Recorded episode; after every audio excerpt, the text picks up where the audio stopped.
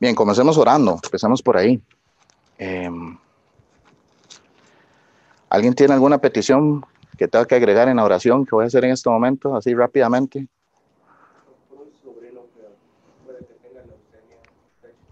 Ok. Ok. ¿Alguien más? Andrés. Andrés, ok. ¿Alguien más? Padre, gracias por esta mañana, Señor. Gracias, Padre, por la oportunidad que nos permite de estar aquí nuevamente, Señor. Este domingo, Señor, gracias, Padre, por MVT, Señor. Gracias, Padre, por la clase hispana, Padre, la oportunidad de poder estar reunidos eh, un domingo por la mañana de manera libre. Eh, realmente, Señor, eh, conociendo la situación de muchos países alrededor del mundo donde los persiguen y los decapitan por su fe, Señor. Y ahora con esto del coronavirus, Señor, pues no hay que irse tampoco ni muy lejos, dándose cuenta como en muchos países están aplicando restricciones bastante agresivas, Señor, donde no los están dejando congregarse, donde no los están dejando transitar, donde los están eh, poniendo, imponiendo, digamos, restricciones a, a los vehículos, Señor, al transporte, Señor Padre. Y mm, hay mucha gente en este momento que está sufriendo de, no, de desempleo, no tienen ingresos económicos, pero ni tan siquiera para poder pagar las necesidades básicas, Señor. Padre, y a decir verdad, muchos de nosotros estamos más que abundantes aquí, tenemos más de lo que necesitamos y a veces cometemos el error de pecar por, eh, por malcriados, Señor, eh, realmente como, como si fuéramos un niño malcriado porque no nos gusta el calentador que tenemos o porque ya no queremos la, camioneta que tenemos, queremos una más nueva o el, celular, queremos el más nuevo, Señor. Nos quejamos por la tostadora porque no es la última modelo o porque ya empieza a, tostar el pan bien, Señor. Y, y a veces perdemos la visión, perdemos el norte de darnos cuenta que la Biblia es muy clara en que con abrigo y sustento estamos contentos. Eso quiere decir que si tenemos un lugar donde poder dormir, estar calientes y tener una, un alimento este, en nuestro día, Señor, es, es más que suficiente y a veces cometemos eh, inclusive el error de, de quejarnos porque lo que queremos, porque lo que tenemos de comida no es lo que nos gusta. Entonces, Padre, oramos por todas esas personas, Señor, que están pasando por una situación. Oramos para que tengamos una mentalidad realmente como la de Cristo, la realmente de compartir, realmente la de tener que nuestros bienes realmente no nos pertenecen, todos son de Él porque Dios nos ha dado todo, Señor y el aprender a tener eh, nuestras puertas abiertas, el aprender a tener este, todas las cosas que tenemos, este, compartirlas em, y ser más sensibles en el sentido de que hay necesidad y a veces este, nos dejamos opacar nuestra, nuestra visión, nuestra visión espiritual por objetos o por el deporte, Señor. Honestamente, a veces estamos más preocupados por el, el fútbol americano o el, o el soccer o el béisbol o cualquiera que sea el deporte que nos guste, Señor. Nos preocupa más eso un domingo en la tarde o un lunes en la noche o un jueves, Señor, que los que nos preocupa, digamos, la necesidad de nuestro vecino, Señor. También queremos pedirte por, por Andrés, Señor, eh, que nos comenta eh, Salvador, que puede que tenga un, un, caso de eh, leucemia, Señor, y oramos por él desde ya, Padre, para que le dé sabiduría a los doctores, a, le dé sabiduría a sus familiares, Señor. Situación que es difícil, Señor, eh, para que puedan tratar este, la, la enfermedad, Señor. Y, y yo quisiera orar particularmente, Padre, que esto sea para reflejar a Cristo de alguna manera, Señor. No, no me gusta que alguna situación complicada sea desaprovechada, Señor, para el anuncio del Evangelio porque realmente deberíamos de considerar que cualquier situación en nuestras vidas debería ser para glorificarte a ti, Señor, o para llevar a las personas a los pies de Cristo. En nombre de tu Hijo oramos. Amén. Ok, entonces, hoy vamos a estar en eh, Lamentaciones. Vamos a estar en Lamentaciones eh, mayoría de parte del tiempo, pero vamos a también estar en Reyes. Entonces, vamos a ver cómo nos va. Si usted puede moverse rápidamente en la Biblia, me puede acompañar en Segunda de Reyes, capítulo 25, y después se puede ir a Lamentaciones, o se puede ir directamente a Lamentaciones y escucharme, como usted guste, no hay ningún problema. Parte de la razón por la cual vamos a hacer esto es porque Will la semana pasada habló de Lamentaciones, habló del capítulo 3, y honestamente se me vino a la mente, ¿por qué no hablar del todo el libro de Lamentaciones? Entonces hoy vamos a hacer un resumen del libro de Lamentaciones, son cinco capítulos, eh, para los que estén involucrados o quieran involucrarse en el Instituto Bíblico, esto es una técnica o un método de estudio bíblico que ustedes pueden aprender. no es algo top secret, ¿verdad? O sea, es algo que ustedes pueden adquirir y con el tiempo se les va a hacer más fácil, pero yo lo recomiendo muchísimo porque lo que pasa es esto. Cuando usted agarra y hace un resumen del libro y usted parte el libro en pedacitos y revisa y hace un resumen y después lo vuelve a armar, comprende un poquito mejor lo que está leyendo. Entonces, muchas personas me preguntan lo mismo. Es que yo leo tal libro y no entiendo nada de lo que estoy leyendo. Ok, use esta técnica. Lea el libro, anote un resumen de lo que está entendiendo, vuelva a leer el libro y empiece a poner resúmenes por capítulo, una frase, no tiene que poner un resumen por cada versículo, no, no, una frase por cada capítulo. Observe lo que puso ahí, vuelva a leer el libro, si lo tiene que volver a desarmar y lo vuelve a armar y después cuando pone todas las piezas juntas, se va a dar cuenta que lo que Dios le está tratando de, de entender a usted o enseñar en ese, en ese libro es X tema. ¿Ok? Esa es la técnica del estudio del libro. Es tedioso, tiene su trabajo, pero yo les aseguro que es muy provechoso. Entonces, yo ya hice esto con el libro de lamentaciones y entonces hoy vamos a ver un resumen del resumen, ¿verdad? Para no quedarnos ahí todo el día. Y aquí les puse esto, esto es, em, sí, bueno, me, debatí si dejar el loguito o no, pero creo que es incorrecto, digamos, este, no, no reconocer la fuente, ¿verdad? Para los que no saben, esta es la iglesia en la que estuve pastoreando antes, ¿ok? Entonces, eh, nosotros este, nos gusta tener recursos para todo tipo de cosas porque ayuda mucho. Entonces, esto es todos los libros de la Biblia agrupados por tipo, digamos, y también tiene su fecha, la cantidad de versículos, la cantidad de capítulos y todo lo demás, ¿verdad? Entonces, hoy vamos a estar, vamos a ver si me muevo a este lado. Sí, bueno, no sé si me salí del de ahí o no. Vamos a estar aquí. Lamentaciones, ¿ok?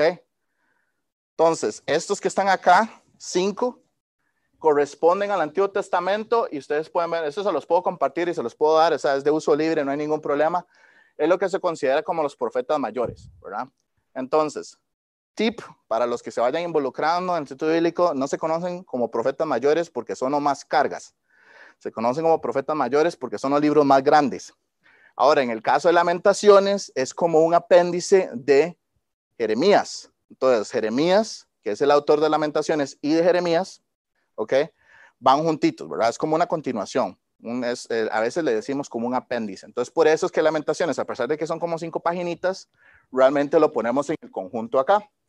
Entonces, ¿por qué esto puede ser relevante? Porque esto les puede ayudar también a entender de qué habla la Biblia y cómo la habla. Entonces, tenemos el Pentateuco, que son los primeros cinco libros, tenemos los históricos, entonces ya sabemos que todo eso es historia, tenemos los, los poéticos, entonces eso lleva su estilo literario, ¿verdad?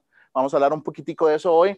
Profetas mayores, entonces ya saben por dónde van, profetas menores, ya. Entonces aquí tenemos cartas paulinas, que esto es como donde nosotros ponemos la mayor cantidad del fundamento del cristianismo, porque las cartas paulinas fueron escritas para la iglesia y Pablo es el apóstol a los gentiles.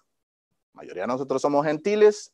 Y si usted es cristiano, aunque haya sido judío, digamos, por nacimiento, en el momento que usted se hace cristiano, usted ya no es judío sea, puede que usted sea judío por tradición, eso yo lo entiendo, o por nacimiento, pero sería como que yo le diga a usted que yo voy a ser más tigo que lo que soy cristiano. No, en el momento que me dice cristiano, mi identidad está en Cristo. Ahora, obviamente amo Costa Rica, mi país, nací allá y creo que es un pedacito de, de ¿verdad? Como de paraíso, pero no necesariamente eso es lo que me identifica. A mí me identifica ser cristiano. Entonces, aquí es donde ponemos la doctrina de la iglesia. Después tenemos lo que son cartas pastorales, ¿verdad? Que son cartas, digamos, con la intención de ayudar a alguien que quiere estar en el, en el pastoreo, pero, pero, por ejemplo, si usted es padre de familia, básicamente usted es el pastor de esa familia. Si usted está casado, básicamente usted es el pastor de esa relación. Me explico. Entonces, aún los solteros deberían de considerar, pensar que estos libros son buenos para aprender cómo ser un buen líder, porque en algún momento se van a querer casar, o si no, van a querer ayudar en la iglesia. Entonces, de una u otra manera, no sé si notan que no hay como por dónde escaparse.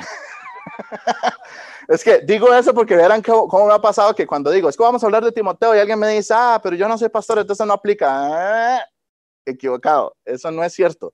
¿Ok? Después tenemos las, las, demás, que son este, cartas generales, estas normalmente cartas generales están, eh, dirigidas, digamos, a, por ejemplo, Hebreo, Santiago, Pedro, Pedro, es como una especie de audiencia judía. Entonces, eso es importante. Y es que estoy tratando de hacer como una especie de, de, introducción para a ver si los logro motivar para que se involucren con el D2 y después el FBI y estoy orando para poder acomodar mi horario porque la que, lo que Will quiere que hagamos es hacer el FBI en español. ¿Okay? Entonces es parte de lo que yo hacía ya. Entonces básicamente hacer algo muy aquí.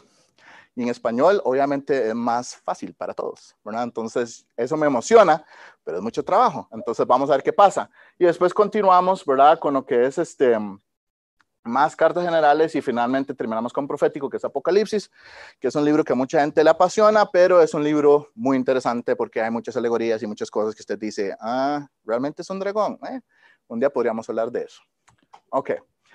Bien, entonces eso nada más es como una especie de mapa ¿verdad? Cuando usted va a algún lugar y saca su GPS, bueno, muchas veces yo saco esto, ¿sí? Después de tantos años, yo saco esto y me quedo viendo y hago, ¿dónde es que estoy aquí? Ah, estoy aquí, ah, ok, listo. ¿Cómo me ubico en las fechas? Ah, me ubico en esa fecha. Ah, ok, listo.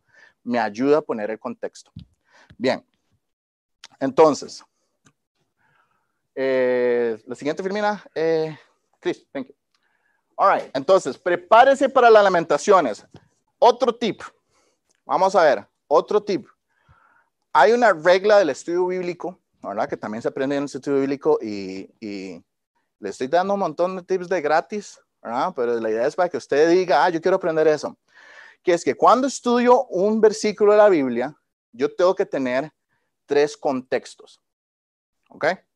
El contexto histórico, ¿qué creen ustedes que es? De lo que pasó en la historia, ¿verdad? El contexto doctrinal, o conocido también como profético, que es ¿Cómo usa Dios este libro en la Biblia para enseñarme algo que va a pasar en el futuro? Por ejemplo, la tribulación, por ejemplo, la segunda venida, por ejemplo, el milenio, ¿ok? Algunas de esas cosas que van a pasar en el futuro. Y el contexto aplicativo o la aplicación personal, ¿ok?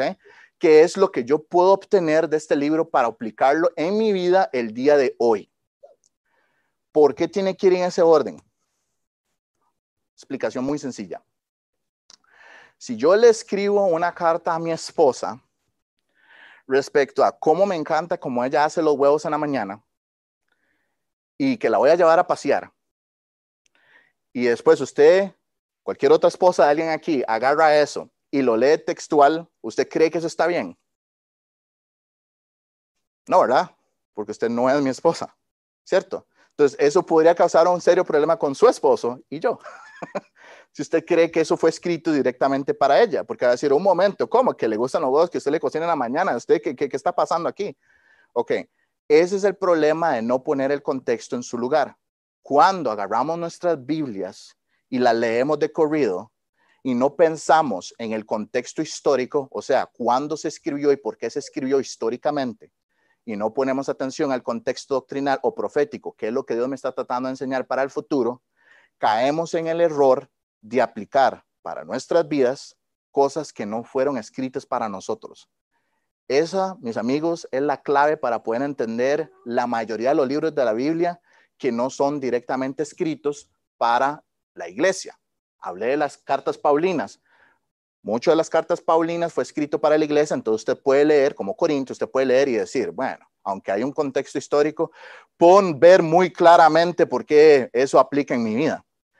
Cuando vemos el Antiguo Testamento, vemos mucha historia de judíos y usted a veces le dice, next, ¿verdad? Porque se queda uno viendo y, es que hay mucho de que, que, Levítico y esto y eso, y yo no entiendo nada. Si usted pone el contexto histórico y pone el contexto doctrinal, después va a poder ser más fácil para usted entender cuál es el contexto aplicativo para su vida, sin torcerlo. Si usted se está preguntando, ¿por qué Alex está hablando de eso? es porque yo quiero motivarlos, exhortarlos, moverlos a, instarlos.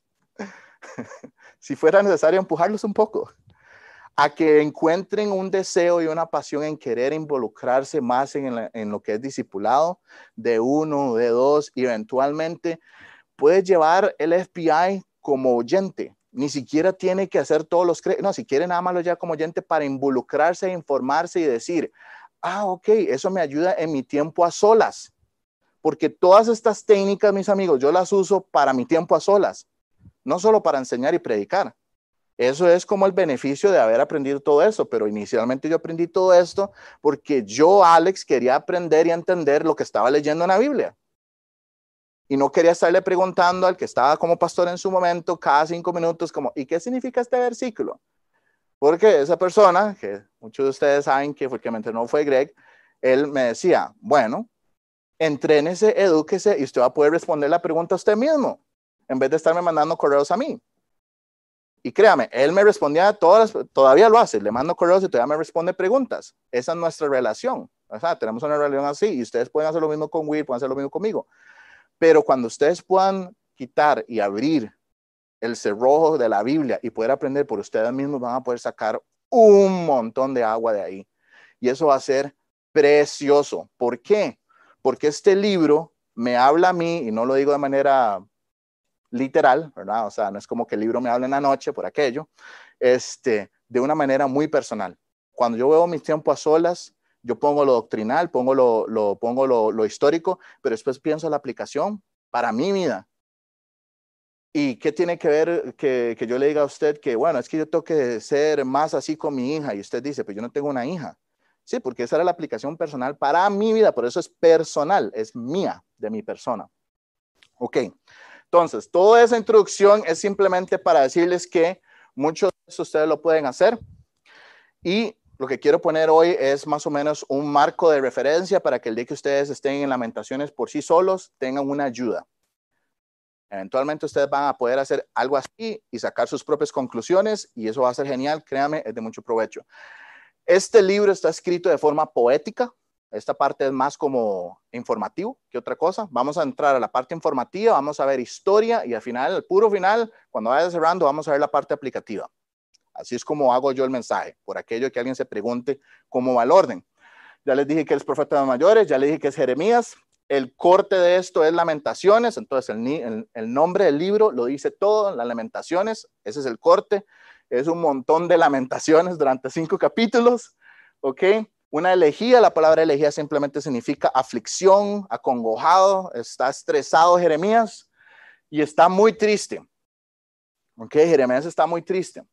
Entonces, lo que está pasando es esto, poquito de historia el autor Jeremías está viendo la destrucción de Jerusalén a manos de los caldeos y los babilonios, ¿ok?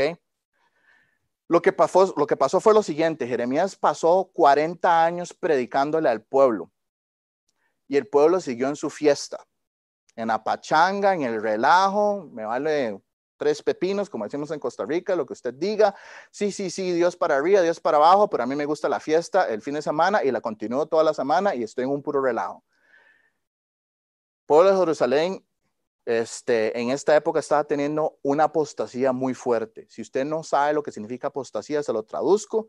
Básicamente es adulterio espiritual. Si eso todavía le suena un poco extraño, se lo vuelvo a explicar. Básicamente, el pueblo de Israel estaba yéndose por otros dioses, ¿ok? No Jehová. Y para Dios eso es adulterio espiritual, ¿ok? Se están yendo con otra mujer. Eh, ahí vamos súper claro, ¿verdad? O sea, el concepto creo que, que, es bastante claro. Entonces, eso es lo que está pasando. Entonces, Jeremías, después de tantos años de estar predicando, lo que está viendo es la destrucción del pueblo de Jerusalén, siendo perseguido, siendo matado, perdiendo todos sus bienes, siendo asolado, siendo echado de sus terrenos. Y créame, una persona que conoce lo que la Biblia dice, se puede identificar mucho hoy en día también. Entonces, hoy vamos a hablar de eso también, de cómo debería de sentirse usted como persona cristiana, como persona que anuncia el Evangelio, como persona que se supone que está interesada en que otras personas lleguen a los pies de Cristo, cómo debería de sentirse usted al ver el tipo de mundo en el que vivimos. Se los adelanto, a mí me deprime. ¿Ok? Pero bueno, entonces, eh, siguiente, porfa. Ok, vea lo que dice Lamentaciones 3, 55 62. Entonces, está ahí en Lamentaciones, puede ir ahí, si no lo puede leer aquí en pantalla, y dice, invoqué tu nombre, oh Jehová, desde la cárcel profunda, oíste mi voz, no escondas tu oído el clamor de mis suspiros, te acercaste el día que te invoqué, dijiste, no temas, abogaste, Señor, la causa de mi alma, perdón, redimiste mi vida, tú has visto, oh Jehová, mi agravio, defiende mi causa. Entonces, vamos viendo lo que está pasando. voy a repetir eso. Tú has visto, oh Jehová, mi agravio, defiende mi causa. Esto es Jeremías diciendo a Jehová, por favor, ayúdeme. Por favor, ayúdeme. Jeremías estaba siendo perseguido por lo que él estaba predicando.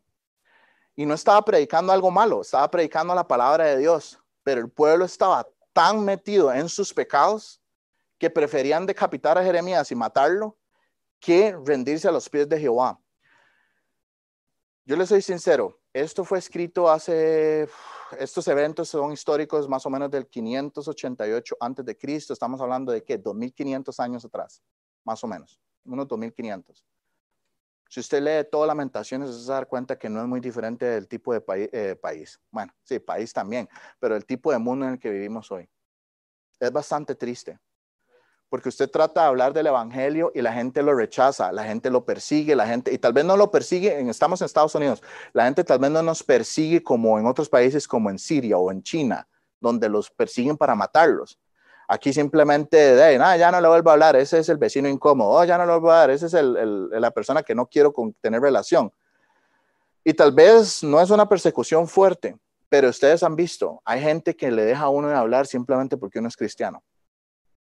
Y eso es triste, porque uno no está tratando de decirles un mal. Al tratar de explicarles a ellos de la Biblia y de Cristo, no es porque uno quiere un mal para ellos, al contrario, uno está buscando un bien, pero como ellos están tan arraigados, tan abrazados de su pecado, no quieren dejar el pecado y lo ven a uno como una ofensa o lo ven a uno como un peligro. Entonces Jeremías está diciendo, tú has visto, oh Jehová, mi agravio defiende mi causa. Has visto toda su venganza, todo lo que han hecho este pueblo, todos sus pensamientos contra mí, todo lo que lo han maltratado. Has oído el oprobio de ellos, la burla, el escarnio.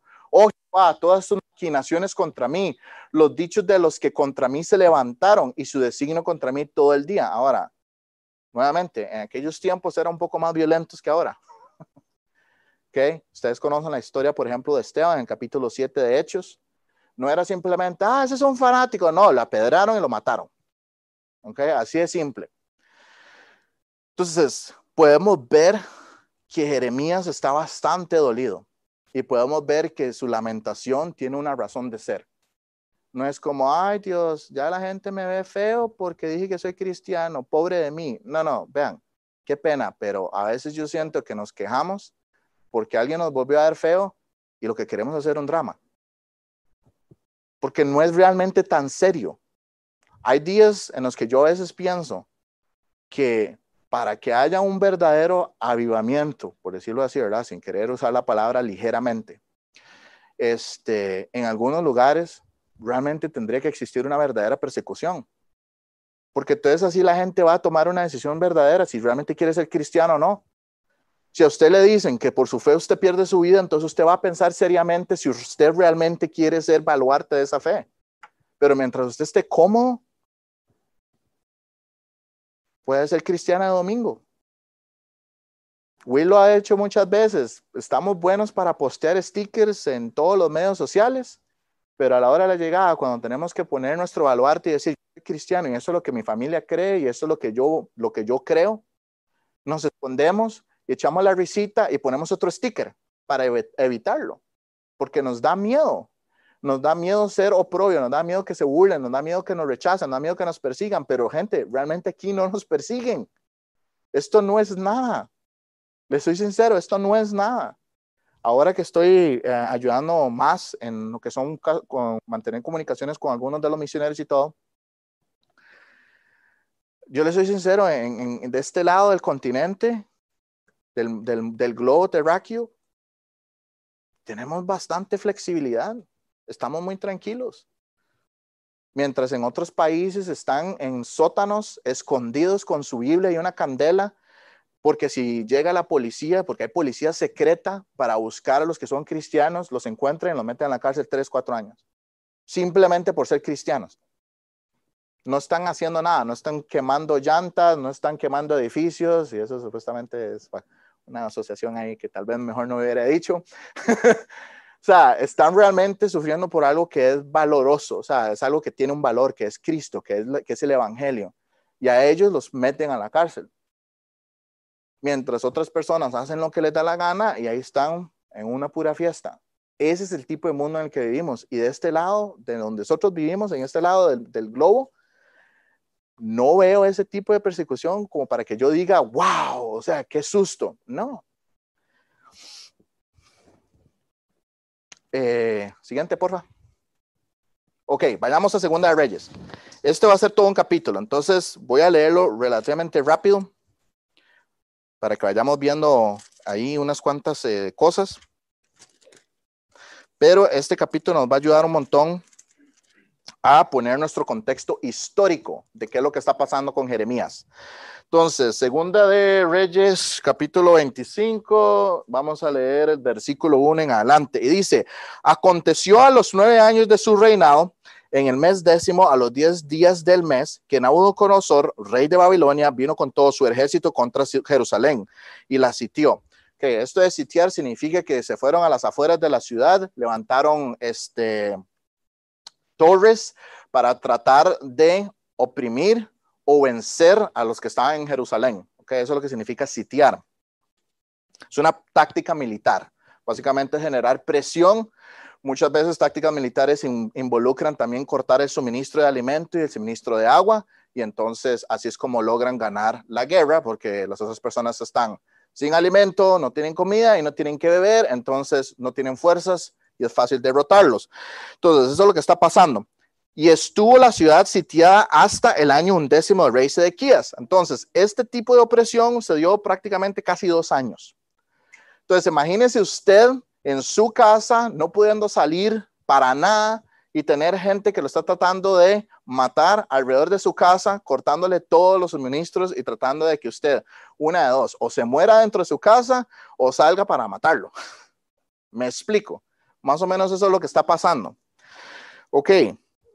A los nueve días del cuarto mes prevaleció el hambre en la ciudad hasta que no hubo pan para el pueblo de la tierra. Abierta ya una brecha en el muro de la ciudad, huyeron de, la, de noche todos los hombres de guerra por el camino de la puerta que estaba entre los dos muros, junto a los huertos del rey, estando los caldeos alrededor de la ciudad, y el rey se fue por el camino de Arabá. Y el ejército de los caldeos siguió al rey y lo apresó en las llanuras de Jericó, habiendo sido despertado todo su ejército. Preso pues el rey, le trajeron a Babilonia en Ribla y pronunciaron contra él sentencia. Degollaron a los hijos de Sedequías en presencia suya y a Sedequías le sacaron los ojos y atado con cadena lo llevaron a Babilonia. ¿Suena como el tipo de opresión que recibe usted por ser cristiano? Mm, no lo creo. ¿Ok? Usted está muy tranquilo en casa, no creo que sea lo mismo.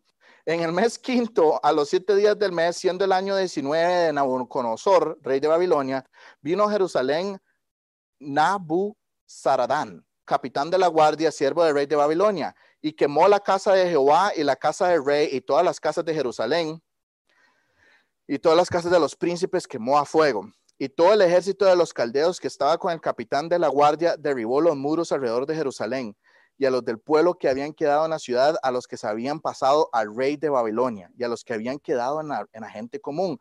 Los llevó cautivos Nabucodonosor, capitán de la guardia. Más de los pobres de la tierra dejó Nabuzaradán, capitán de la guardia, para que le abracen las viñas y la tierra. Entonces, no solo Mm, quemaron todo lo que tenían, no solo mataron a un montón de gente, además de eso los hicieron trabajar la tierra para ellos. Y quebraron los caldeos las columnas de bronce que estaban en la casa de Jehová y las basas y el mar de bronce que estaba en la casa de Jehová y llevaron el bronce a Babilonia.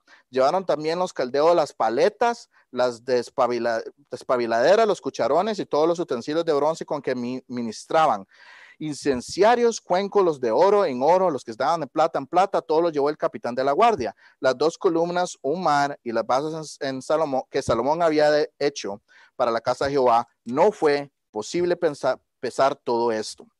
Hicieron un saqueo que ustedes no tienen idea. Entonces, para los que tal vez no estén muy informados del templo que construyó Salomón, habían un montón de cosas recubiertas de oro.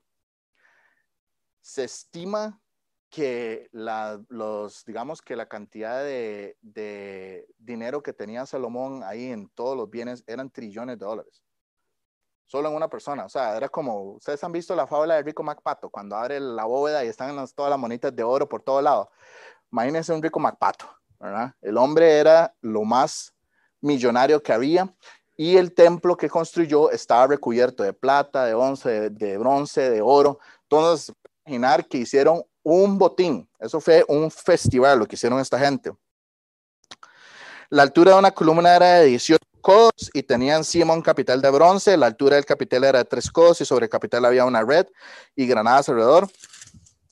Todo de bronce, igual ahora había en la otra columna con su red. Tomó entonces el capitán de la guardia, ojo, más, al primer sacerdote Saraías, al segundo sacerdote Sofonías y tres guardas de la vajilla y de la ciudad tomó un oficial que tenía a su cargo los hombres de guerra y cinco varones de los consejeros del rey que estaban en la ciudad, el principal escriba del ejército que llevaba el registro de la gente del país, 60 varones del pueblo de la tierra que estaban en la ciudad, voy por el versículo 20 ya, estos tomó Nabuzaradán, capitán de la guardia, los llevó a Ribla, al rey de Babilonia, y el rey de Babilonia los hirió y los mató en Ribla, en tierra de Amat.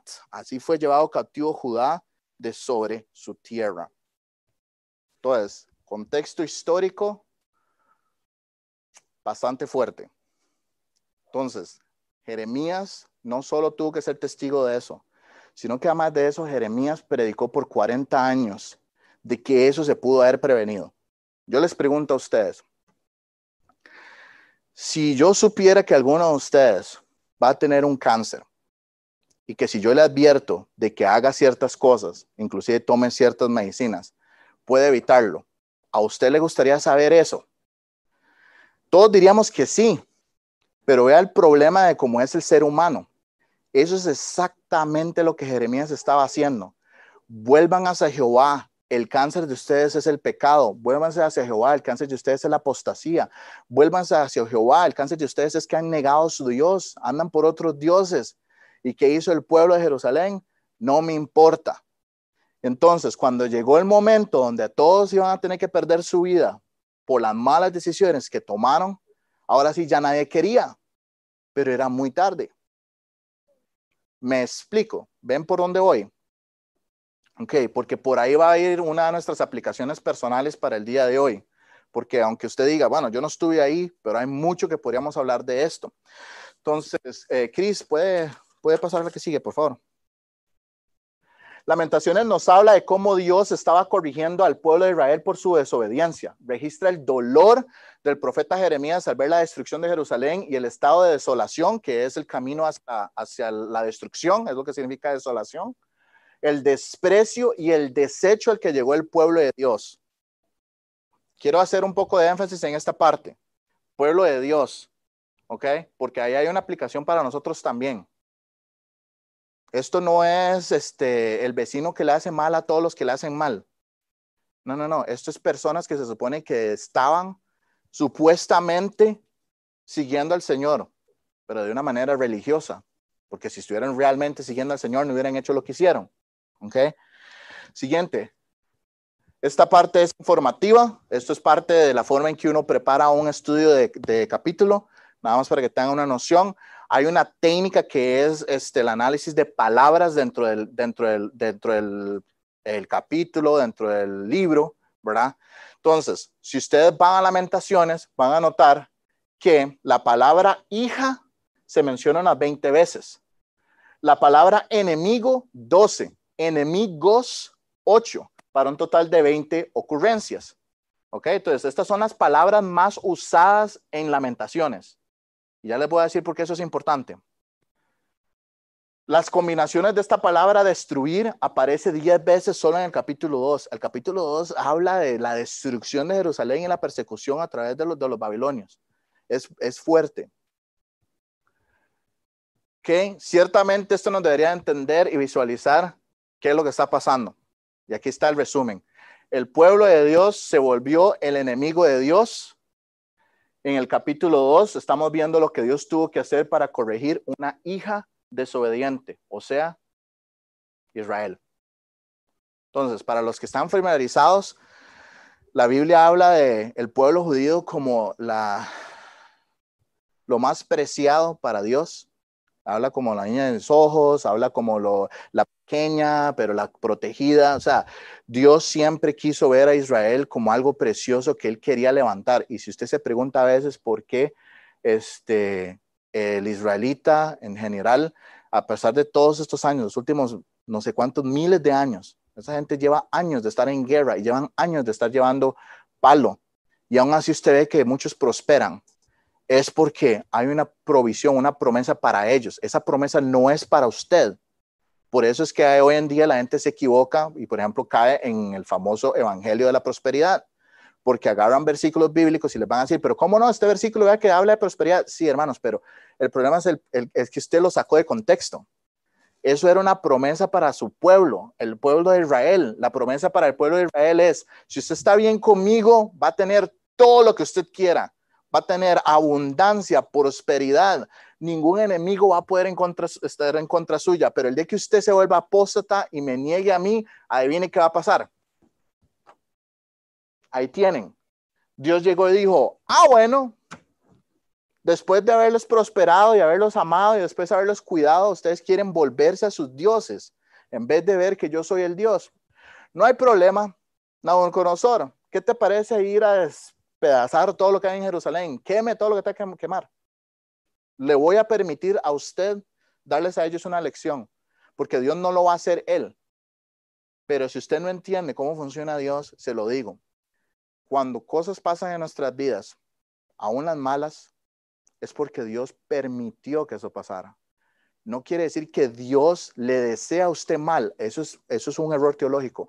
Dios no le sea mal, pero Dios va a permitir que usted vaya por ciertas situaciones en su vida para que una de dos, o usted reciba escarmiento por sus propias cabezonadas, o porque usted definitivamente, mm, como una mula, no quiere hacer caso, no quiere ir por el camino correcto, y entonces Dios dice, bueno, voy a quitarle mi protección en este momento, a ver si vuelve a ver para arriba con lo que le está pasando. Yo por eso le digo a la gente, no tiente a Dios. Dios no es algo con lo que uno juega. Dios no es un teddy bear, no es un osito de peluche, no es colacho, no es, eh, ¿cómo me dijo usted una vez, eh, Nicolás? ¿Cómo me dijo usted, Papá Noel? Papá Noel, no es Papá Noel, es que en diferentes países lo llaman diferente. En Costa Rica le decimos colacho, ¿verdad? Santa Claus, Santa Claus, el colacho. Dios no es Papá Noel, Dios no es el Santa Claus de, que sale en Coca-Cola repartiendo regalitos a todos porque, ay, qué lindo, es Navidad. Ese no es Dios. Dios es justo. Dios es amor, pero también es fuego consumidor. Es que es la parte que la gente quiere siempre ignorar. Siempre quieren hablar del amor de Dios como si Dios fuera un osito de peluche. Pero cuando empiezan a leer todas las partes donde ven el, furor y el, fuego consumidor que es Dios, entonces quieren brincarse esos capítulos. Bueno, no se brinque Jeremías y no se brinque Lamentaciones, porque eso puede ser su vida. Y eso es lo que vamos a llegar al puro final, a las conclusiones. Vamos a hablar un poco de cómo podemos ver esto en nuestras vidas hoy, porque queremos llevarnos algo práctico, ¿verdad? Entonces, eh, Cris. Vea lo que dice el versículo 12 de Lamentaciones 1. No os conmueve a cuantos pasáis por el camino. Mirad y ved si hay dolor como mi dolor que me ha venido, porque Jehová me ha angustiado en el día de su ardiente furor. Piénselo. Vean, algunos de ustedes, ah, ya puedo decir eso, algunos de ustedes son padres. Jaja. Ok, algunos de ustedes son padres. ¿Quién de ustedes les gustaría ver a sus hijos sufrir? ahí viéndolos como se están quemando o como, o como los atropelló un carro y usted diciendo, ay, sí, qué lindo, ¿verdad? Le pasó por desobediente. Ah, bueno. ¿Quién en su, en su sano pensamiento, yo, yo sé que hay personas en el mundo un poco torcidas, pero yo me refiero a las personas normales, ¿verdad? Un papá o una mamá normal, ¿verdad? Jamás diría, no, dale, salí corriendo, viene un furgón, dale, así vas a aprender a no cruzar la calle sin fijarte. ¿Quién haría eso? Entonces, piensen esto, Jeremías está viendo la destrucción del pueblo de Jerusalén. ¿Usted cree que él estaba contento? A pesar de que lo persiguieron, a pesar de que lo escupieron, a pesar de que lo maltrataron, a pesar de que trataron de perseguirlo para matarlo, ¿ustedes creen que Jeremías estaba contento de ver eso? No, no estaba contento. Y así es como a veces yo me siento cuando veo a las personas que he invertido años de años de años de años tratando de explicarle la Biblia o inclusive los conocí, les explico el Evangelio, haciendo las malas decisiones y haciendo las cosas al revés, simplemente porque no quieren arrodillarse delante de Jehová y reconocer que están siendo idólatras. Y decir, está bien, listo, mi pecado no es más importante que mi salvación, mi pecado no es más importante que mi vida eterna. Así es como uno se siente. Y yo les digo que si usted es padre, que si usted es esposo, que si usted es un ser humano cristiano, muy probablemente así debería de sentirse cuando usted ve personas alrededor suyo viviendo mal. No es la burla. Cuando yo veo a un vecino pasando por una situación difícil, yo no digo, eso le pasa porque el otro día a las 10 de la mañana me tenía esa pachanga, ¿verdad? o, el día o a las 10 de la noche también y no ha parado. No, usted no piensa así. Bueno, y si piensa así, déjeme decirle que no es muy, muy cristiano de su parte, ¿verdad? Pero digamos, yo no, yo no me glorío o yo no me regocijo, yo no me emociono del ver el mal de otras personas. Estaría muy mal yo si pensara así. Cuando alguien está pasando una situación difícil, lo primero que yo pienso es, uff, y empiezo, ¿será cristiano? Porque si es cristiano puede encontrar paz, consuelo en la Biblia y van a ver hermanos que le ponen, si no es cristiano, tenemos que hacer algo para que sea cristiano porque definitivamente esto no es tan malo como perder su alma en el infierno. Eso es lo que mi mente piensa. Yo no pienso, qué rico, ah, ojalá le vuelva a pasar. Yo no pienso así. Y Jeremías claramente está diciendo, porque Jehová me ha angustiado en el día de su ardiente furor. Jeremías está viendo, está viendo cómo Dios permite que a Jerusalén le den una disciplina por medio de conocer y los caldeos y el, y el imperio babilónico por desobedientes. Me explico. Esto es algo que ellos permitieron por cabezones. No sé si decir jupón es, normal, pero por cabezones. ¿Ok? Y a veces somos iguales. Es que esa, es la conclusión a la que yo quiero llegar, que nos demos cuenta que no somos tan diferentes como lo que está pasando aquí. Eh, siguiente. Eh, Cris. Ok, entonces, Lamentaciones históricamente nos habla del lamento después de la destrucción de Jerusalén a manos de Nabucodonosor. Creo que ya hablamos bastante de esa historia, ok. Cuando digo historia me refiero que es un evento histórico.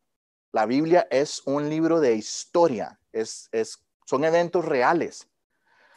Hermanos, esto, la Biblia no es un cuento de hadas. La Biblia, usted no está leyendo las notas de Harry Potter, de J.K. Rowling, no, o sea, usted no está leyendo la idea de, un, de un escritor, no, no, esto es, el, esto es lo que Dios registró para que nosotros veamos y no cometamos el error de repetir la historia.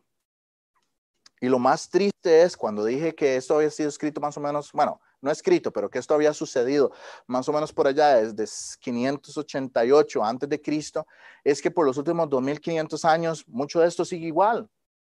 Si usted lo ve, si usted lo analiza, mucho de esto sigue igual. Nosotros muchas veces cometemos el error de lo que hizo Jerusalén, proféticamente hablando, y esto que mencionarlo, ¿verdad? Este, estamos viendo una pincelada de lo que va a ser la gran tribulación.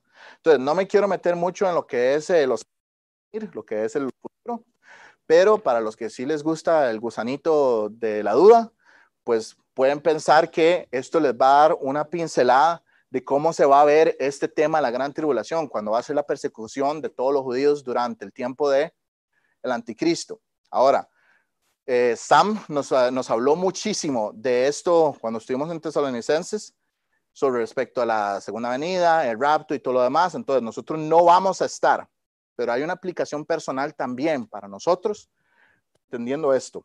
Y es, muchas personas sí lo van a estar. ¿Y qué está haciendo usted al respecto? Porque usted no va a estar y usted va a decir, listo, yo me voy a salvar de la gran tribulación. ¡Woo! Salva. Hoy hacemos para allá de Will. ¿Verdad? Pero ¿qué hay de las personas que no han escuchado de Cristo? Usted entiende que si hoy fuera el último día de nuestras vidas aquí en la tierra, y Dios decidiera que ya hoy es el momento de venir a, a, raptar a su iglesia y empezar con la tribulación, sus vecinos, sus familiares, su misma familia, puede que terminen estando en esta situación. Uf, a mí, le soy sincero, esto es una de las cosas que más me ha incomodado por los últimos 20 años Tengo 20 años de ser cristiano, jaja. Entonces, los últimos 20 años de compartir mi fe es el saber que hay gente que no va a ir al cielo.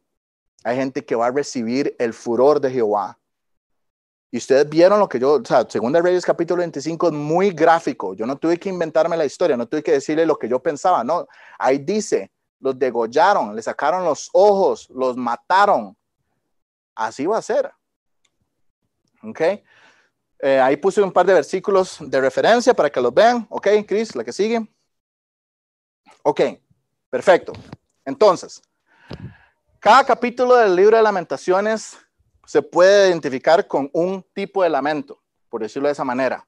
Entonces, como yo les dije al puro principio cuando empecé a explicar, una de las técnicas, esto es una técnica que ustedes pueden aprender si se involucran en lo que es el Instituto Bíblico y todo lo demás, van a ir aprendiendo estas técnicas. Sirve un montón porque ustedes ven, bueno, básicamente capítulo 1 es lamento por desolación, lamento por destrucción. Eso también es otra, otra técnica que es como para ayudarle a uno a, a recordar. Entonces lo hice todo con una D. Eso no es inspirado por Dios, pero, pero es la forma en que yo ordeno mis pensamientos, ¿verdad? Entonces, ahora sí, tenemos cinco capítulos y cada capítulo puede seguir, un, este, puede seguir este concepto, esta idea. Entonces, démosle, Cris. Perfecto. Capítulo 1, el lamento por la desolación. Entonces, la desolación, como les dije, es eh, el camino a la destrucción. Eso es lo que la palabra desolación significa. Puede buscarlo en el, diccionario de la Real Academia, porque eso fue lo que yo hice. ¿okay? Entonces, para eso están las herramientas. Ve, ve qué interesante. Nos habla de la caída de Sión, y Sión está al sur, el monte de Hebrón está al sur de Jerusalén y Judá. Eh, si hablamos en términos, este, yo puse, eh, Cris, una preguntita. Ahí en lo que, en la filmina puse los mapas o los quedé viendo. No, ¿verdad? Seguramente los quedé viendo. Bueno, les quedé viendo unos mapas. tenía dos mapas de cómo era en tiempos del imperio eh, babilónico allá del 600 antes de Cristo y después cómo se ve ese mapa hoy en día para que tengan una noción a nivel geográfico cómo está. Eh, pero bueno, no sé por qué no lo puse, después se los puedo enseñar, no hay ningún problema. Ok, entonces capítulo 1 nos habla de eso, nos habla de la caída de Sión. En este caso, históricamente hablando, estamos hablando de Jerusalén Judá, por medio de la apostasía y por ende directos en el cautiverio babilónico. Ahora, como les dije, se les avisó Jeremías por un tiempo aproximado de 40 años dándole y dándole gente, no seamos apóstatas, gente, vayamos a evangelizar, gente, disipúlese, gente. Y por 40 años Jeremías le daba y le daba y todos eran, ah, mejor voy a ver tele. Entonces ya estamos viendo como Dios dice, ya es suficiente tiempo de disciplina. Ah, bueno. Yo no sé, bueno, la cosa es que la primera vez que yo le hablé a mi esposa de que cuando a, niños, a los niños había que disciplinarlos, eh, y también lo dije un día predicando, dije que el niño de vez en cuando, pues le tocaba la disciplina, hay que darle pau pau. Entonces ella obviamente se me quedó así y me hace, ¿cómo? Pau pau. Y yo, sí, sí, pau pau, por la nalguita, ¿verdad? La vara, de, la vara de corrección, lo que habla la Biblia, de que hay que corregir con la vara de corrección y no, no quites la mano y el que quita la corrección no ama a su hijo. Y todos los versículos en verdad que hay en la Biblia respecto a eso. Y me hace, ah, ok, bueno, es que cuando nosotros decimos pau pau es como piu piu, ¿verdad? Y yo, no, no me refería a eso. me refería literalmente a disciplinar al niño, ¿verdad? Entonces, cuando llega el momento en que Dios dice, ya hay que darle pau pau a Jerusalén, ¿verdad? Ya hay que corregirlo. Ya es muy tarde. Ya es muy tarde. Ya viene la destrucción.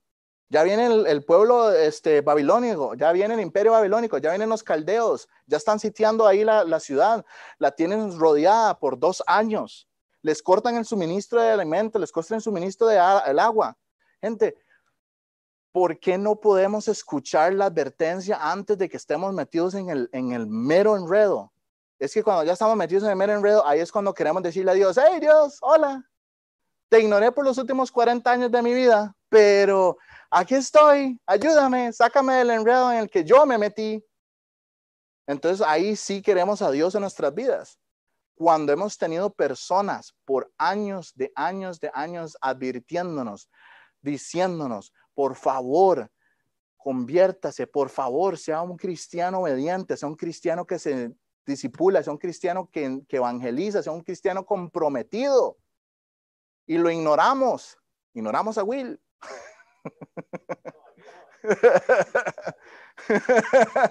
lo que tiene que decir del Señor para que Will no piense que me refería a él personalmente, ¿verdad? Y por años, vean, yo, yo he estado aquí dos años, este año cumplí dos años. Yo no puedo decir que he venido un domingo sin escuchar a Will haciéndonos una exhortativa de que tenemos que ir a alcanzar a los que están perdidos. Lo hace todos los domingos. O que nos comprometamos, o que vengamos a la iglesia en compañerismo, o que leamos nuestras Biblias. Le soy sincero, y si él ha estado haciendo eso los tres, cuatro años antes de que yo llegara, entonces, ¿qué? ¿Qué vamos a esperar? Que lo haga 40 años para que nos caiga, como decimos en Costa Rica, nos caiga el, el 4, ¿verdad? Nos digamos, ah, eso era lo que quería que hiciera. Sí, ya estoy metido en el enredo porque hice todo al revés. O sea, eso es una de las conclusiones a las que quiero llegar con, con hoy. Lamentaciones bien, bien puede ser un reflejo de nuestro estado espiritual, puede ser un reflejo de nuestra vida personal, y no solo los que están en Jerusalén, no solo es Israel, los que son duros, cabezones, supones, nosotros también. En el versículo 16 de ese capítulo, si usted está en Lamentaciones y quiere este, leer un poco más, puede ver lo que dice el versículo 16. Vamos a ver.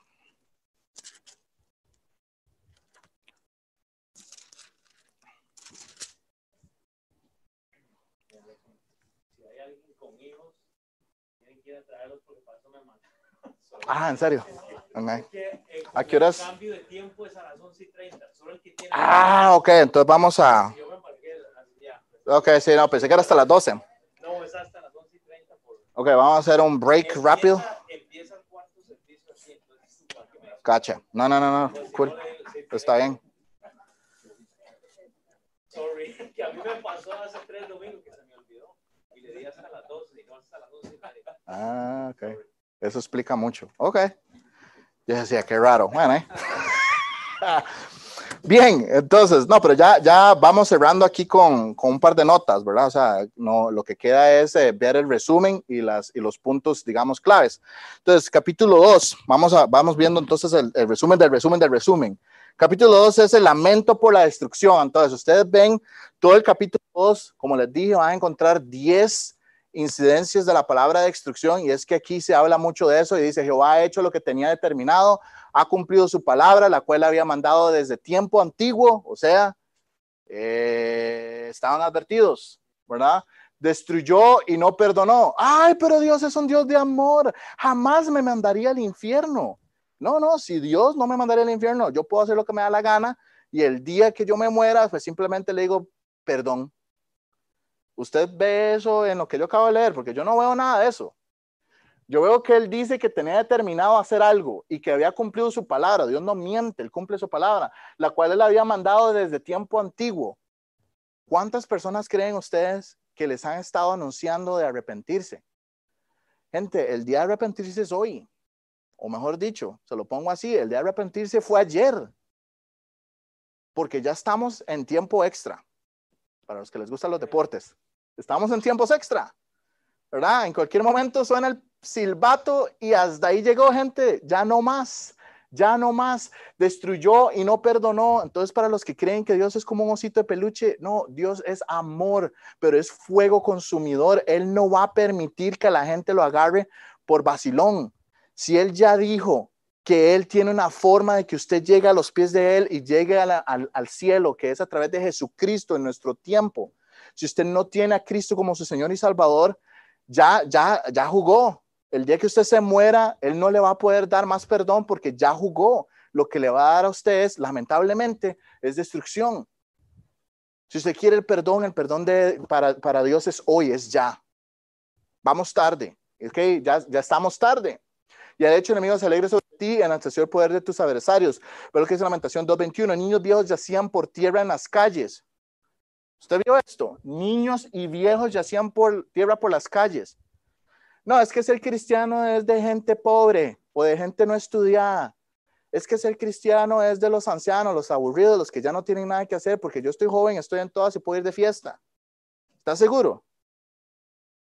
Porque el día en que Dios tenga que ejecutar su juicio, niños y viejos yacían por la tierra de las calles. Mis vírgenes y mis jóvenes cayeron a espada. Mataste en el día de tu furor, degollaste, no perdonaste. El juicio de Dios sobre su vida no tiene ni nacionalidad, no tiene ni género, sexo, hombre, mujer, no tiene edad, niños, jóvenes, adultos, ancianos, es completamente irrelevante. El día en que usted muera y tenga que estar delante de la presencia del Señor, es usted y Dios y el juicio, nada más. No hay excusas, ya no hay excusas. Siguiente, capítulo 3, lamento por el dolor, por la misericordia de Jehová nos hemos sido consumidos porque nunca decayeron sus misericordias. Ríos de aguas echan mis ojos por el quebrantamiento de la hija de mi pueblo, lamento por el dolor. Jeremías estaba quebrantado completamente. Como yo les dije, ninguna persona en su sano juicio estaría brincando en una pata o en un pie, para ser un poco más apropiados que nosotros decimos pata, en un pie, digamos, cuando a alguien le pasa algo malo, hay definitivamente algo malo, hay algo malo en una persona que se está riendo y está gozándose porque alguien sufre. No le veo sentido a eso. Y yo no creo que usted si ve que alguno de sus hijos o hijas o alguno de sus miembros sufre una desgracia, usted esté contento y diga, ah, se lo merecía, que le pasara un camión por encima. No lo creo. Y Jeremías estaba completamente quebrantado de ver que Jerusalén, a pesar de que estuvo 40 años predicándoles y rogándoles para que se volvieran a él, y lo ignoraron y fueron y, sufrió probio y persecución y aún así estaba llorando. Ese es el corazón de un verdadero cristiano ese es el corazón de una verdadera persona que ama y quiere llevar el Evangelio. Si usted no siente esto, yo le digo, por favor, examínese. No le estoy diciendo que vaya por ahí, ¿verdad? Manejando y llorando por todo. O sea, eso no es lo que estoy tratando de decir. O sea, eso no es lo que quiere decir que cuando usted ve a alguien se ponga a llorar y no pueda ni, ni, ni, ni evangelizarlo porque, porque es que usted no sabe lo que yo sé, usted sabe ir al infierno. No, no, eso no es lo que estoy diciendo. Pero lo que estoy diciendo es que si usted no tiene compasión y usted dice, mira, hombre, a esta persona me lo topo todos los días y nunca le compartió el Evangelio. Hay algo malo en mí si usted no tiene eso en su corazón. Porque yo le soy sincero, yo a veces estoy en mi casa mientras estoy trabajando y sabe qué es lo que me, lo que me parte el alma, que no estoy en la calle evangelizando. Para mí han sido muy difíciles estos últimos dos años por eso porque yo antes salía a evangelizar muy constantemente y últimamente lo único que he podido hacer es trabajar, hacer esto, acomodarse, pagar esto, pagar lo otro. O sea, yo sé, hay un tiempo, como el clasista dice, hay un tiempo para todo. Usted se acomoda, la casa, ya la, la, la, ahora viene la bebé, entonces es un tiempo de ajuste y yo ya estoy ahí como, ¿qué? ¿Cómo hago esto? Ya vi que todos, todo se dura como tres horas más cuando hay una bebé, porque usted dice, voy a salir, no, que hay que cambiar el pañal que hay que hacer eso, ya son 30 minutos más ok, entonces ya no voy a salir. hay que cambiar el pañal, hay que cambiar la ropa, escupió, entonces ya es una, es una dinámica muy diferente. Entonces, yo sé que todo hay un ajuste, hermanos, pero yo les digo, si usted no siente en su corazón un poquitito, un poquitito de incomodidad, de que en toda su semana usted no trató ni tan siquiera de alcanzar a una persona, eso a mí me preocupa. Porque un cristiano no puede ir así por su vida. El día de mañana, cuando yo me muera, yo le tengo que dar cuentas a Jesucristo por mi servicio como cristiano, no por mi salvación, pero por mi servicio. Y yo puedo decir que a pesar de todo lo que he hecho en 20 años, predicar en cárcel de, máxima seguridad, evangelizar todos los fines de semana, alcanzar como 5 mil personas en los últimos 15 años, este, predicar en una iglesia, pastorear, la, la, o sea, usted podría ver el currículum. Yo considero que mi cristianismo es mediocre, porque no lo vivo al 100% y no quiero ponerme a mí como ejemplo para decir que yo soy muy carga o que eso no es lo que quiero hacer. Lo que quiero decir es que si yo, reflexionando con todo lo que he hecho y lo que he invertido en mis 20 años, que ha sido bastante, he sacrificado mi familia y muchas cosas para poder servir al Señor y creo que no es suficiente. Entonces, ¿qué piensa usted de su vida? ¿Usted cree que es suficiente lo que usted hace? Porque si yo no estoy viviendo para Cristo 24/7, me siento mal, siento que, que he fallado. Porque Él pagó mi vida, Él pagó mi alma con su propia vida, el 100%. Por eso es que yo estoy en contra de cuando la gente dice que, bueno, es que cuando voy a darle algo al Señor le doy un porcentaje. Yo digo, ¿sabe cuál es el porcentaje que Dios dio por usted en la cruz? 100%. Y pensar diferente, entonces es ser, es ser cochino, es darle migajas al Señor. Ahora, no estoy diciendo que deje su trabajo y dedíquese solo a esto, eso no es lo que estoy diciendo, pero es que tenemos que tener una mentalidad de no ser conformistas. Siguiente capítulo. Lamento por el desprecio. Es por causa de los pecados de sus profetas y las maldades de sus sacerdotes, quienes derramaron en medio de, de ella la sangre de los justos. Lamentos 4.13. Capítulo 5. Lamento por el desecho. Vuélvenos, oh Jehová, a ti y nos volveremos. Renueva nuestros días como al principio, porque nos ha desechado, te has ayudado con nosotros de gran manera. Yo les voy a compartir las notas porque no les di todos los detalles de esto. Hay más, ¿ok? Pero solo en ese capítulo 5, por ejemplo, podemos ver que el pueblo, por desobediencia, perdió sus tierras, sus alimentos y ahora tenían que pagar por lo que era de ellos. ¿Usted se imagina? Que después de que usted pague la hipoteca de su propia casa, llegue después el siguiente, el siguiente año el, el, banco y le diga, yo sé que usted cree que esta casa es suya, pero sabe que se la quito y me la va a tener que pagar. ¡Yay! ¿Usted cree que estaría feliz con eso? Y usted dice, suave, pero esto es mío. Se equivoca, no es suya. Y eso fue lo que le pasó a Jerusalén. Perdieron sus hogares, perdieron sus casas, perdieron su comida. Lo que sembraban lo tenían que pagar y era de ellos. Entonces, imagina, entonces, vamos a cerrar aquí con tres pensamientos. Pensamientos finales. Cerramos aquí con tres pensamientos. La primera es, note muy bien que Dios está juzgando, castigando y corrigiendo a su pueblo. A su pueblo. Entonces yo le pregunto a usted, si Dios está dispuesto a hacer eso con el pueblo de, su pueblo, eh, eh, Jerusalén, los judíos, ¿por qué usted cree que es diferente? ¿Por qué cree que usted puede ir por el mundo haciendo lo que le da la gana y que Dios nunca lo va a corregir? Hebreos es muy claro, si usted realmente es hijo, Dios lo va a corregir. Punto. Preocúpese si usted anda por el mundo haciendo lo que le da la gana y nunca recibe ninguna consecuencia de nada. A mí eso me asusta.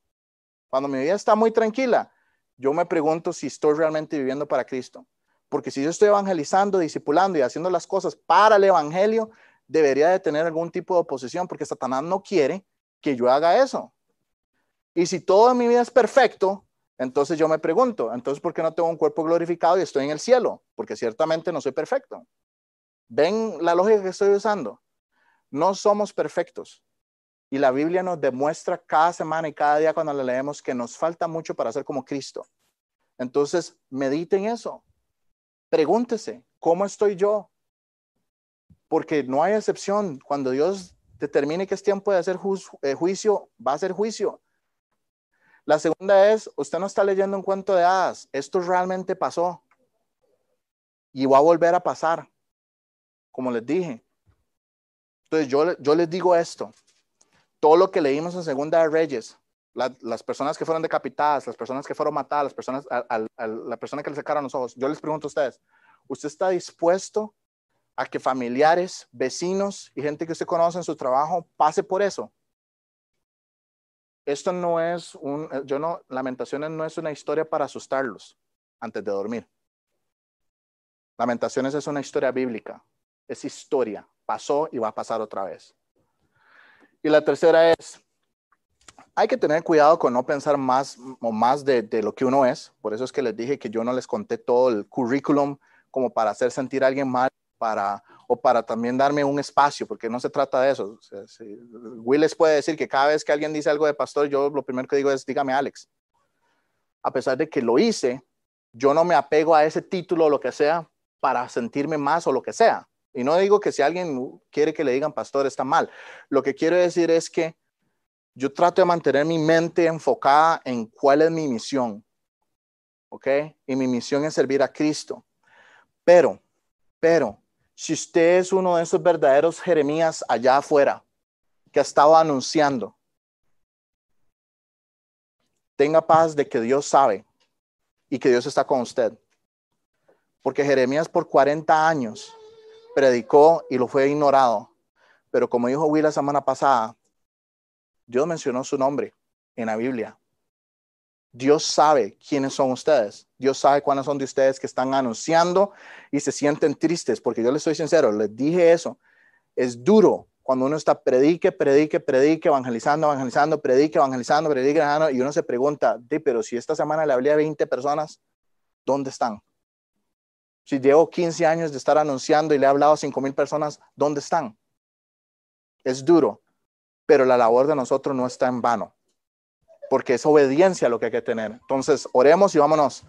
Padre, gracias por esta mañana, Señor. Gracias, Padre, por la oportunidad que nos diste para estar aquí en tu, en tu palabra, Señor. Y Padre, oro por cada una de las familias que están aquí representadas, Señor, y para las que no nos pudieron acompañar, que están en línea o que inclusive nos van a acompañar más luego cuando estamos poniendo esto en línea. Padre, yo te pido, Señor, que no nos permita ser negligentes ni nos permita ser este, ajenos a, a tu palabra o a, tu obra, Señor. Te ruego, Señor, que no nos dejes estar tranquilos, si hay algo en nuestras vidas que tiene que corregirse, Padre, yo, yo oro, Padre, que mandes a alguien para hacernos verlo antes de que tengamos que recibir las consecuencias de nuestras malas acciones, Señor.